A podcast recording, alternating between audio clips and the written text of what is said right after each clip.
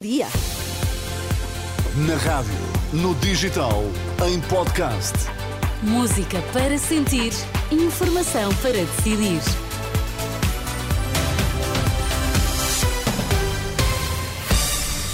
Contamos-lhe que notícias marcam esta manhã de terça-feira. Sérgio Costa, às nove da manhã. O que é que temos que saber? Diretores de escolas públicas concordam com o fim do segundo eh, ciclo. Emmanuel Macron não exclui a possibilidade de envio de tropas para a Ucrânia. Análise nesta edição. E João Fonseca no Desporto, bom dia. Ana, bom dia. Lourenço Pinto, presidente da mesa da Assembleia Geral, oficializa dia 27 de abril para as eleições no Futebol Clube do Porto. Está frio. Nesta terça-feira estão 10 graus em Lisboa, 8 no Porto, 10 em Faro, 4 na Guarda. Vamos às notícias das 9, está na Renascença. E a edição é de Sérgio Costa. Diretores de escolas públicas aprovam o fim do atual segundo ciclo. Apelam, no entanto, que a acontecer a mudança seja definida de forma consensual entre todo o setor educativo. É a reação ao relatório sobre o estado da educação, hoje conhecido. O Conselho Nacional de Educação defende a medida para evitar transições significativas para os alunos. Já o presidente da Associação Nacional de Diretores de Escolas Públicas, Filinto Lima, explica que o novo modelo poderá fazer que o quinto e sexto anos tenham apenas apenas um professor para todas as áreas. Terminar com o segundo ciclo seria juntar o quinto e sexto ano ao atual primeiro ciclo e haver ali uma continuidade de, na, docência, nomeadamente com um professor um, polivalente, como existe ao nível do, do, do, primeiro ciclo. Outro tipo de solução tem que ser algo muito debatido e algo consensualizado. Filinto Lima defende que o processo de recuperação de aprendizagens deve prosseguir no próximo ano letivo, mas com a integração de professores. Reação a outra conclusão do relatório sobre o estado da educação, em consequência da pandemia, aumentou o número de reprovações de alunos do terceiro ciclo do básico e também do ensino secundário. Domingos Fernandes, do Conselho Nacional de Educação, diz estarem identificados os alunos que mais chumbam nos, na escola. Os alunos que mais reprovam são alunos portugueses que vêm de famílias com uh, débeis do ponto de vista económico, social e cultural e de alunos uh, estrangeiros.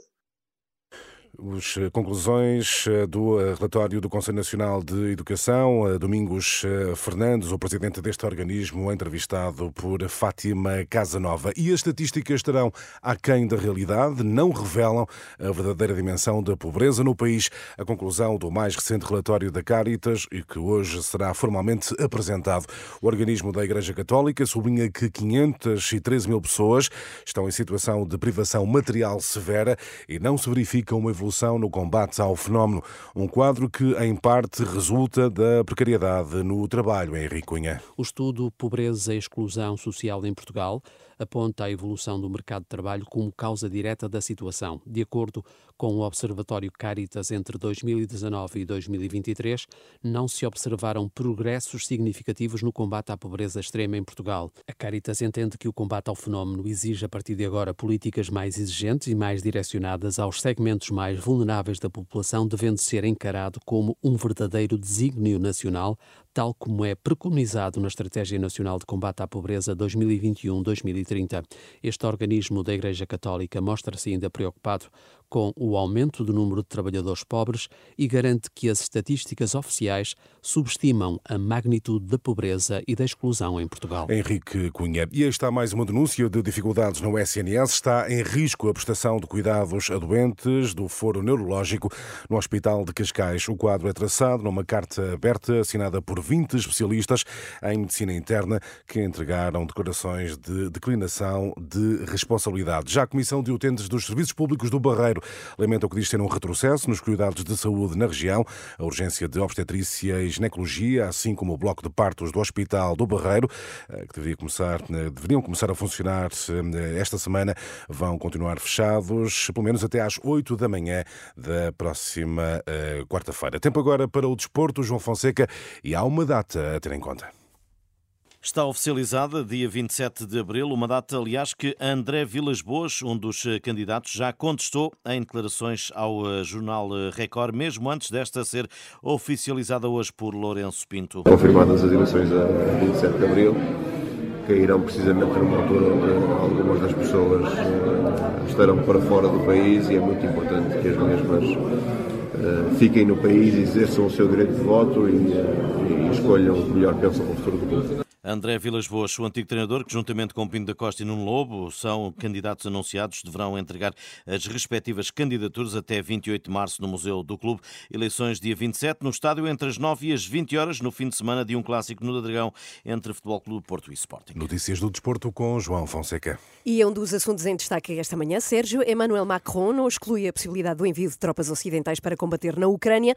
Como é que devemos interpretar esta posição assumida por Macron? A pergunta que fizemos a José Pedro Teixeira Fernandes, investigador do Instituto Português de Relações Internacionais, diz que estas afirmações de Macron, apesar de apontarem para esse cenário limite, pretendem, antes de tudo, manter a opinião pública europeia vigilante e mobilizada para apoiar Kiev. Eu julgo que a declaração de Macron pretende dar um sinal à Rússia, um sinal político, antes de mais, da determinação ocidental, e neste caso europeia, de apoiar a Ucrânia.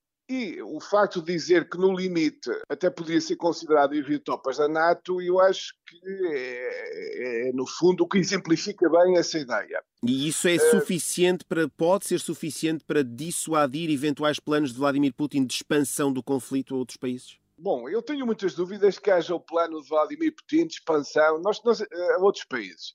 Um Estado que não consegue controlar uh, mais de 20% do território da Ucrânia como é que tem capacidade de invadir os vizinhos se nem a Ucrânia consegue controlar? Outra coisa é nós dizermos que pode haver uma espécie de guerra híbrida, tentativa de subversão, eventualmente, países vizinhos dos Bálticos. Isso entramos noutro terreno e isso é muito mais plausível. Uh, voltamos aqui ao ponto. Se a Rússia tivesse essas capacidades militares, certamente o seu objetivo inicial tinha sido conseguido. Portanto, isto é algo que me parece muito exagerado. Esse discurso é feito e é o lado mais, mais benévolo ou positivo que eu vejo nele, no sentido de mostrar, primeiro, a opinião pública europeia. O cidadão pode até já nem estar eh, muito preocupado com a Ucrânia ou fatigado com a situação e tendendo a esquecê-la. Mas isto não é só a Ucrânia, é a vossa segurança, a segurança da Europa. Portanto, penso que a mensagem é essa, é uma mensagem mais de procurar criar aqui uma, um ambiente político que permita, no fundo, manter permanentemente este apoio à Ucrânia.